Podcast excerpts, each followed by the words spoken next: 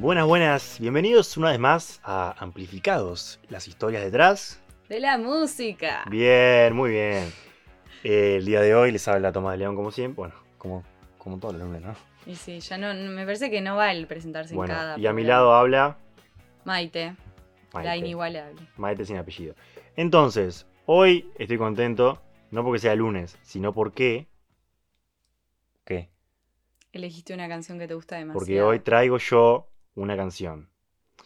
Una canción de una banda que me encanta. Y a quién, y a varios, ¿no? Me A parece. varios. Bueno, a ver, ¿a quién no? ¿A quién no? Iba a decir a quién no, ¿A no me quise no? arriesgar, ¿A quién pero no? en realidad es a quién no. Bueno, esta canción se llama A Day in the Life. Es de los Beatles, como dije ya, una de mis bandas favoritas. Y bueno, eh, ¿qué puedo decir? Eh, Ya que dijiste lo de bandas favoritas, ¿por qué no te pregunto, para que la audiencia se vaya enterando tus gustos musicales, sí. top 3 de bandas? Eh, ¿De toda la historia? No, no, sí, pero digo, tus tres bandas favoritas.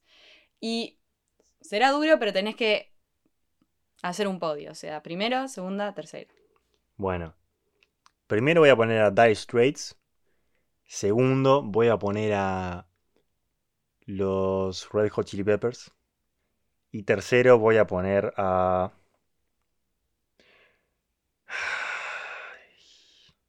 Bueno, vamos con The Police. Y Ah. bueno, me parece bien. Parece bien. Bueno, está bien. Es la que suena antes de cada programa, ¿no? Exactamente. Eh, bueno, ¿en qué estaba?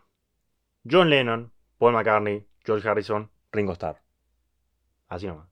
Cuatro fantásticos, los cuatro de Liverpool, el monstruo de cuatro cabezas, los virus. En fin. ¿Cuál era tu Beatle favorito? ¿O cuál es? Porque capaz que sigue vivo, no, no sé. Y si tengo que elegir uno, increíblemente no creo que nadie esté de acuerdo conmigo, pero elijo a Ringo. ¿Por qué Ringo? Y para mí es un, eh, o sea, no sé, me gusta como... Que no sea tan conocido. Exacto, o sea que en realidad pasa más desapercibido, pero la banda no sería ni ahí lo que es si no fuera por Ringo. Así que, Sí, sí, lo, lo- lo queremos a Ringo, lo queremos. Le mandamos un saludo de amplificados, que seguro está escuchando en su casa. Ojalá le llegue la señal. Bueno, A Day in the Life es la última canción del álbum Sgt. Pepper's Lonely Hearts Club Band, que fue lanzado en 1967. O sea, esto fue para, poner, para ponerte a vos y a la audiencia en contexto. Esto es en pleno periodo psicodélico de los Beatles. Cuando ya estaban a full con el LSD, que los, eh, fue una influencia muy grande a nivel artístico para ellos. Y bueno, o sea, es un álbum psicodélico, en, pocas palabras. Eh, y es uno de los álbumes más influyentes en la historia de la música. Eh, muchos lo consideran como el mejor de los Beatles, eso va variando, depende de los gustos. Pero bueno, esta canción fue escrita por el, el excelentísimo dúo de John Lennon y Paul McCartney, que hicieron una gran cantidad de los temas de los Beatles, a no ser por, bueno, los ocasionales excelentes temas también de George Harrison, o los, bueno, muy poco frecuentes. ¿ves? Ahí es- no, Eso ahí es cuando digo, por eso lo quiero tanto. está, está bien. Eh, para, para terminar la oración, los muy poco frecuentes temas que escribía Ringo Starr, era porque, bueno, a ver, tenías dos de los mejores escritores de la historia, en Lennon y McCartney. Después tenías a George Harrison que hacia el final de la etapa Beatle se destapó y escribió eh, tres canciones como Something, Here Comes the Sun y... em, ay, perdón, me vino una, una laguna mental. Eh, ah, y While My Guitar Gently Weeps, que son tres piezas al nivel de cualquiera de Lennon y McCartney. Y después Ringo está con Octopus Garden, canciones un poquito más eh, infravaloradas, pero un buen escritor al fin y al cabo. Esta canción, A Day in the Life, vamos a decir que no es convencional, por decirlo de alguna manera.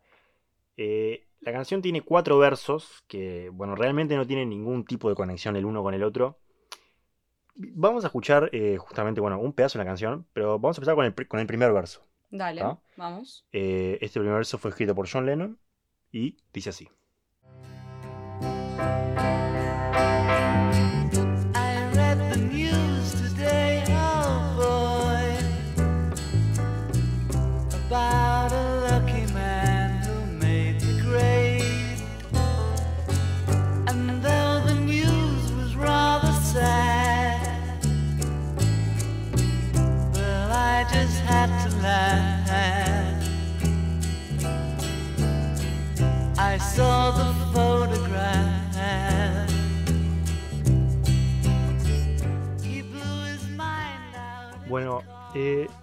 Contando un poquito de la historia atrás de, de este verso.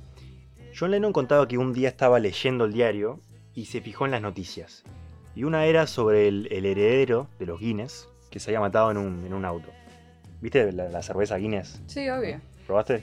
Sí, ¿Te gusta? fue Irlanda. Ah, bien.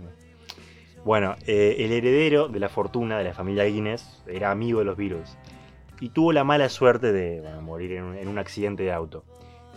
Básicamente de eso se trata el primer verso de la canción, de cómo se mató el heredero de la fortuna Guinness. El segundo verso... Eso. Sí, eso. Sí. El segundo verso, como dije, no tiene ningún tipo de conexión con el segundo. Y empieza con la siguiente frase. I saw a film today, oh boy. The English Army had just won the war. En español sería más o menos, hoy vi una película y el ejército inglés había ganado la guerra. Es muy posible que John Lennon haya hecho referencia a la película Cómo gané la guerra, en la que no mucha gente sabe esto, pero él actuaba. Él era el, el protagonista. ¿La viste alguna vez? No, No, yo, no- yo- yo no la vi tampoco, o sea, no, no me voy a hacer el... No, pero ¿quién? No tenía ni idea, No. igual que... que- No, eran bastante ¿Y por qué se metió? Mm, Está. ¿Por qué hizo la película? Digo, no, ¿por qué se metió a actuar? No, que- es más, creo que fue la única película que hizo, no sé. Eh, no sé, no, no le pude preguntar mientras estaba vivo. Está, bueno.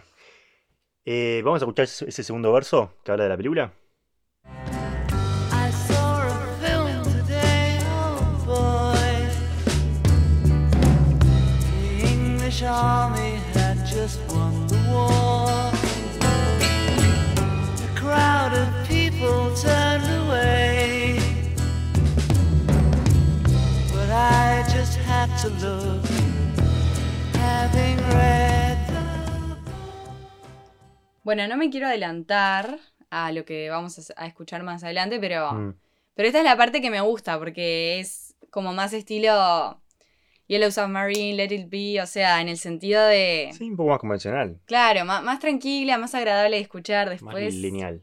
Sí. Sí, después vendrá. Bueno, está bien. Eh, después de este segundo verso que, que acabamos de escuchar, eh, viene una parte. Acá se empieza como a. a, a tornar en psicodelia Beatle. Ahora viene una parte de orquesta que hace. ac- No sé, me hace acordar a la música de una película de terror. O sea, es como música clásica, pero también me hace acordar un poco al, al tema este de psicosis, ¿viste? El de. Sí, sí, ¿no? sí, Bueno, sí. está. Tal cual. Es muy raro. Vamos a escucharlo y después lo comentamos.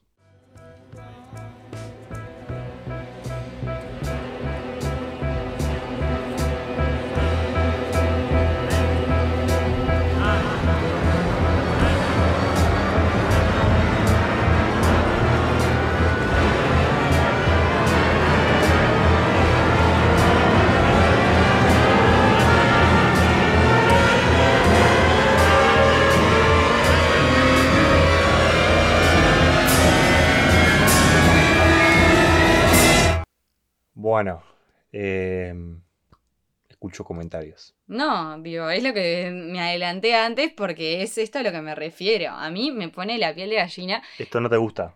Y no, o sea, digo, me... todo bien, ¿no? O sea, Sí, son los Beatles, todo, pero. son, es una obra de arte, es Sí, sí. increíble el proceso creativo, pero no es lindo de escuchar. O sea, es como de repente, porque más que nada por el cambio, ¿no? Venís como de una melodía Sí, un poco más agradable y de repente, estos, a mí como, no sé, soy tan macabro. Bueno, y, y partimos de la base de que no estamos viendo el video, porque el video acompaña Sí, sí. este sentimiento, ¿no? Bueno, eh, ¿querés que te cuente un poco de cómo surgió esta parte dale. Bueno, es muy interesante. Eh, después de esos dos primeros versos lineales, eh, convencionales que hemos escuchado, eh, tanto John Lennon como Paul McCartney, acordémonos que, primero que nada, esto es 1967, o sea, eh, estos locos estaban literalmente escribiendo la historia, o sea, nadie se la estaba jugando para, para hacer cosas arriesgadas, estaba todo ya hecho. Entonces, eh, no sé, ellos decidieron como innovar. Entonces, mira, John Lennon y McCartney decidieron que, querían- que querían dejar un espacio largo, después de los primeros dos versos, un espacio largo vacío. ¿Entendés? 24 barras, o 24 líneas, como se le llame, que justamente son 24 por el número 24 de las horas que tiene el día, porque la, la canción se llama Un día en la vida, ¿no? Bueno, 24 barras totalmente vacías, sin ningún tipo de sonido, y que lo único que se escuchara fuera el asistente de la banda contando hasta 24. Y una vez que llegara al número 24, sonaba una alarma. O sea, vos imaginate, ponete en la piel de alguien de 1967 que viene escuchando una canción de los Beatles y de la nada se para el sonido y hay un loco que ni siquiera es, es un Beatle, es el asistente, contando hasta 24. Y después suena una alarma. No, y ahí yo digo, les está pegando la droga. Sí, evidentemente. O sea, en el momento, ¿no? Digo, Sí, yo sí. interpretaría. Sí, sí. Bueno, está. Es- En fin, absolutamente rompe esquemas, ¿no? Sí, ni- sin duda. Bueno, igual esto, como sabemos, no quedó en el tema principal. Eh, lo, de, la alarma sí quedó. Eso lo vamos a escuchar después. Pero lo de las 24 líneas vacías no quedó. Porque a nuestro querido Paul McCartney se le ocurrió. Lo que igual está. A vos te puede poner incómoda, pero a mí me parece una genialidad. Lo de la orquesta. Se le ocurrió que. eh, bueno, él estaba tomando mucha influencia del movimiento vanguardista de la época que estaba cobrando fuerza. Entonces se le ocurrió poner una sección de orquesta. Entonces, para eso, los Beatles decidieron hacer una fiesta, una noche. Invitaron a muchos famosos de la época, como los, Rolling Stones, entre otros. Y esa noche, bueno, fue la orquesta también. Y se le pidió a cada miembro de la orquesta que fueran vestidos de manera eh, formal, ¿no? Y cuando llegaron a la fiesta, los Beatles le dieron un elemento eh, como para disfrazarse, pero absolutamente ridículo. Entonces, eh, básicamente, mm, no sé, narices falsas, pezoneras, garras de gorila, cosas así, ¿viste? Cosas de droga. bueno. No, no, no. la orquesta se sentó en las sillas con esos eh, elementos que le habían dado y ahí McCartney comenzó a dar las instrucciones. Él lo que quería era que todos tocaran al mismo tiempo y que empezaran tocando desde la nota más baja del instrumento, que estuvieran tocando, sea violín, arpa, lo que sea, hasta la más alta que el instrumento les permitiera. Eh, as- así es como se generó este como eh, creyendo, ¿no? Que se le llama, tan dramático como, como amenazador, digo que Sí, sí, como que a lo último te están por matar, literal. literal. Viene un, Sí, sí. Es un que, ovni y te mata. claro, literal. Y bueno, está. la orquesta hizo eso. Eh, es- Lo que se cuenta es que aparentemente la orquesta eh, terminó pensando como que los Beatles eran cuatro pelotudos, literalmente, que les estaban haciendo perder el tiempo. Pero está, sea como sea, estas 24 barras quedaron en la historia de la música, como este, esta sección eh, de orquesta absolutamente nunca antes vista en la época para un tema de rock o pop. o- Bueno, está. Entonces, ¿me estás siguiendo hasta ahora? Sí. Bueno, tenemos los dos primeros versos de John Lennon, el primero del accidente de auto, el segundo de la, de la película de la guerra, y tenemos la sección de la orquesta. ¿Qué sigue ahora? No sabes. Pero mi hijo, obviamente que no, es, es Bueno, muy compleja la canción. apenas, y apenas la termina, trajiste vos, era tu Sí, la la momento. Justamente, te estoy dejando brillar. apenas termina la orquesta, suena el reloj de alarma, en, en que lo dejaron finalmente, y empieza lo que parece literalmente casi una canción diferente, con dos versos escritos por Paul McCartney y cantados por él, en los que lo único que hace es re- relatar una mañana de su vida cuando era joven. Vamos a escucharlo.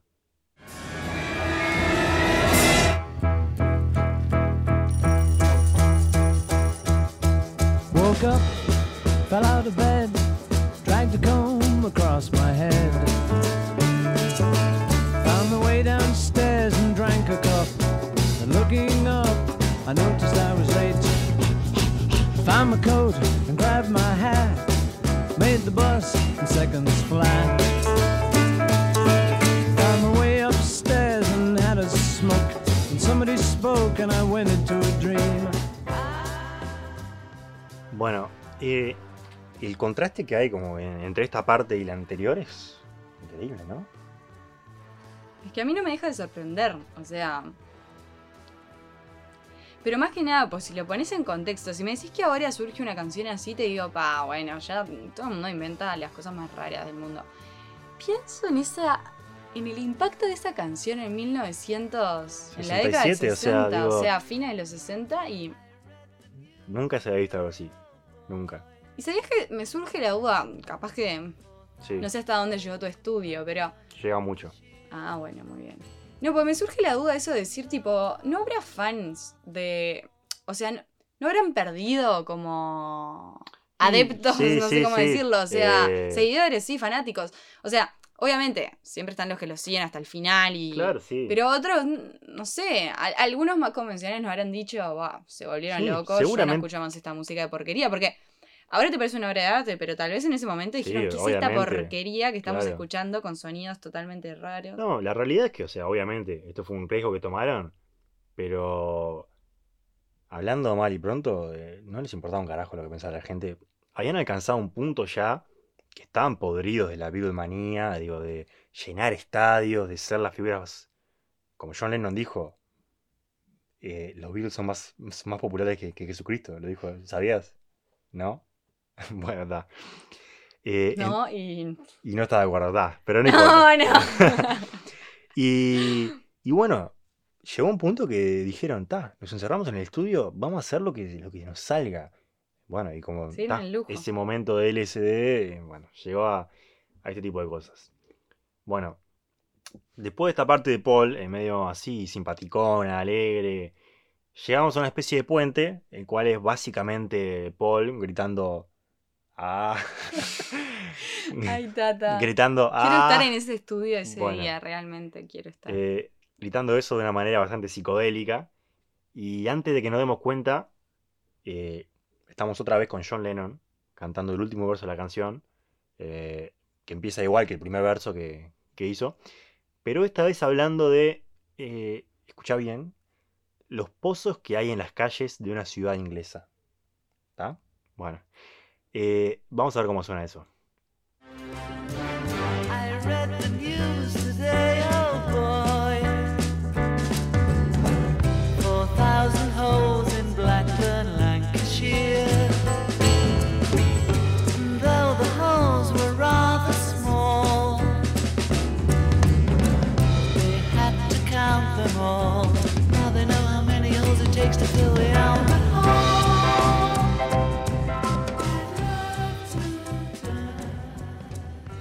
¿Sabes que igual, tipo, no entiendo esto de los pozos? ¿De dónde sale? ¿De dónde sale? No, pero. Sí, no, ¿Qué no. onda? Eh, ta, supongo que esta parte tam- también es como un poco enigmática. Eh, igual de la información a la que tuve acceso encontré un poco.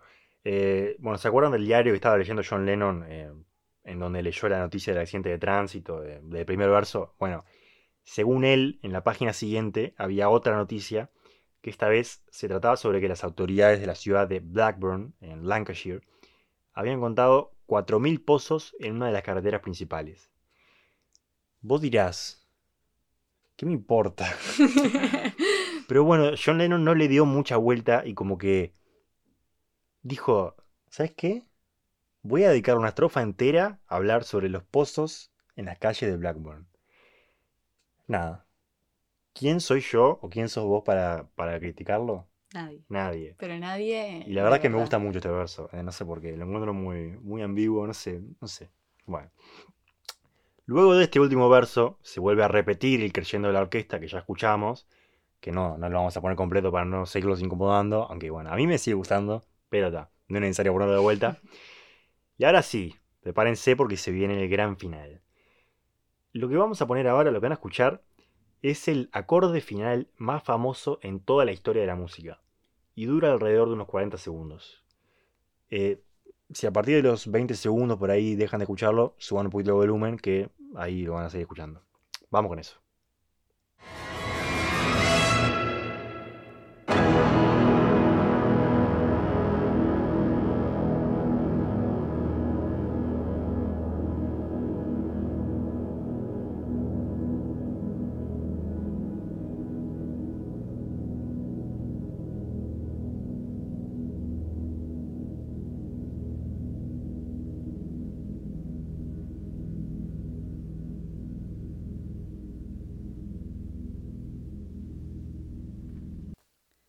Ah, pero es una nota de piano. 40 segundos de una nota de piano. Sí, eh, 40, sí, 40 segundos de un, de un acorde. O sea, mira, te explico un poquito cómo fue. Eh, John Lennon, McCartney y Ringo también el productor y el asistente de la banda se sentaron en tres pianos diferentes y apretaron todos a la vez el acorde de Mi mayor. ¿no? Bueno, tomó, eh, tomó nueve tomas para que lo consiguieran, pero ta, lo consiguieron y una vez que lo hicieron, el productor en la postproducción cuadruplicó el sonido de los tres pianos para que suenen 4x3 Dos. 12 pianos.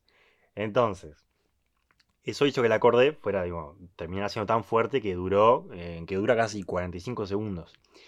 Incluso el nivel, escuchen esto, el nivel de la grabación en los segundos finales es tan alto que si ustedes en sus casas suben el volumen al máximo, eh, van a poder escuchar el ruido del aire acondicionado de- del estudio de, de- de Abbey Road. Y también algunos, como algunos papeles y sillas moviéndose. ¿Sabías eso? No. Bien, bien. Yo antes de, investigar esto tampoco lo sabía. es la idea, ¿no? Exactamente. Así que, bueno, está. Vos dirás, bueno, es, es el acorde final, ¿eso quiere decir que, que terminó la canción? Pues no, porque si sos un Beatle, podés hacer lo que se te cante con todo el derecho del mundo. Después de ese acorde final, John Lennon, a modo de broma, decidió poner 4 segundos de un sonido con una vibración tan alta que para los humanos es casi imperceptible. Pero para los perros es un sonido altísimo. Entonces hagan la prueba en sus casas. Eh, escuchen A Day in the Life con sus perros en la sección final y vean si hacen algo raro, si los miran, si se les para la cola, no sé, el- a- a- no sé, algo de eso. Nosotros mandamos a hacer experimentos. Bueno. Y bueno, ta, ahora sí para terminar, después del sonido para perros y cosas raras, los, Ah, termina, termina Sí, en un a- momento. ahora termina. Ah, mira. los Beatles decidieron poner 3 segundos de literalmente ellos diciendo cosas sin sentido. Y eso hace como un loop un- unas cuantas veces. Entonces, o sea, vos acordate que, nada, de vuelta, estamos en 1967, que fue cuando se ve la canción, y, y las personas en qué escuchaban estas canciones. En vinilo, obvio. En, vinilo. Bueno. A Day in the, in the Life era la última canción del álbum. Entonces lo que pasaba era que si la persona que estaba escuchando no tenía un vinilo eh, de sistema automático, estos tres segundos eh, de la banda hablando bobadas hacía un loop infinito. Porque era la última canción del álbum. Entonces, al no ser automático, eh, nu- nunca se paraba. Seguía el loop ese hasta la eternidad. Y bueno, después se reveló que esto fue idea de los cuatro, porque hacía parecer como que algo había salido mal y que el vinilo se había roto o algo así. En fin, eh, clásico humor Beatles, ¿no? Y ta, si querés cerramos escuchando ese final con el sonido para perros y, y loop infinito. Dale, me ¿Ah? parece Bien, bien. genial.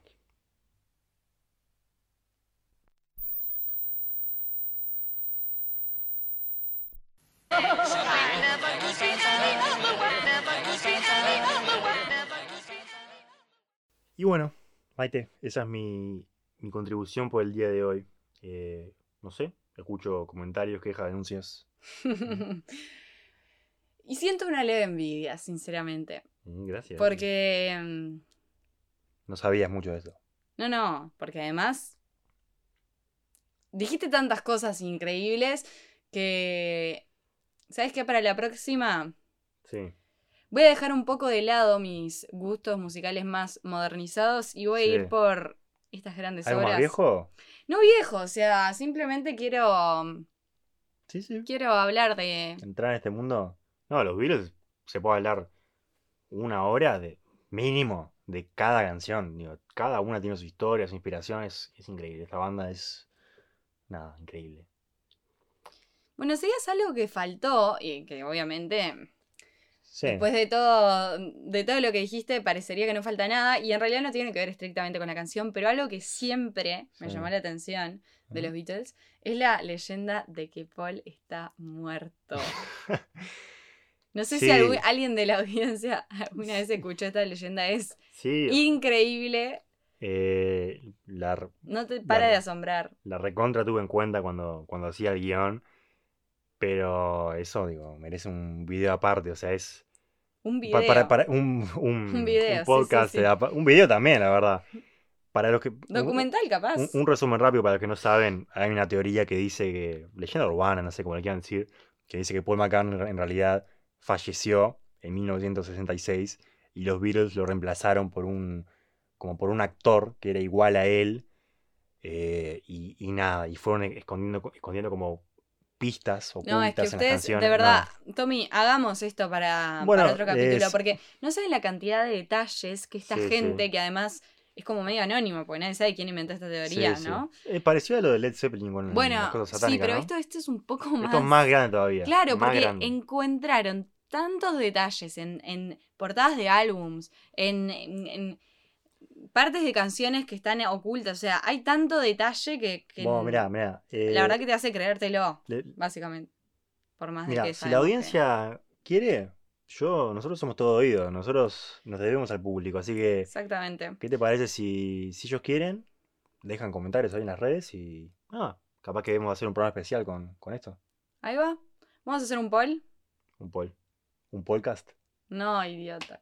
Un poll en Instagram, a ver si Ta. quieren escuchar. Por favor, no dejen olvidar la idea del podcast porque se me acaba de ocurrir y es muy buena. ¿Está bien? Bueno, em, Nada, nos vemos el lunes que viene con lo que trae Maite. tengo miedo Bueno, ahora. Bueno, Yo tengo miedo. ¿Vos tenés miedo? Y más. porque igualar esto está complicado. Bueno, nada. Espero que les haya gustado y nos vemos en. Pero, ¿Eh? pará, yo quiero decir algo. Ah, bueno, porque bueno, pro, pro.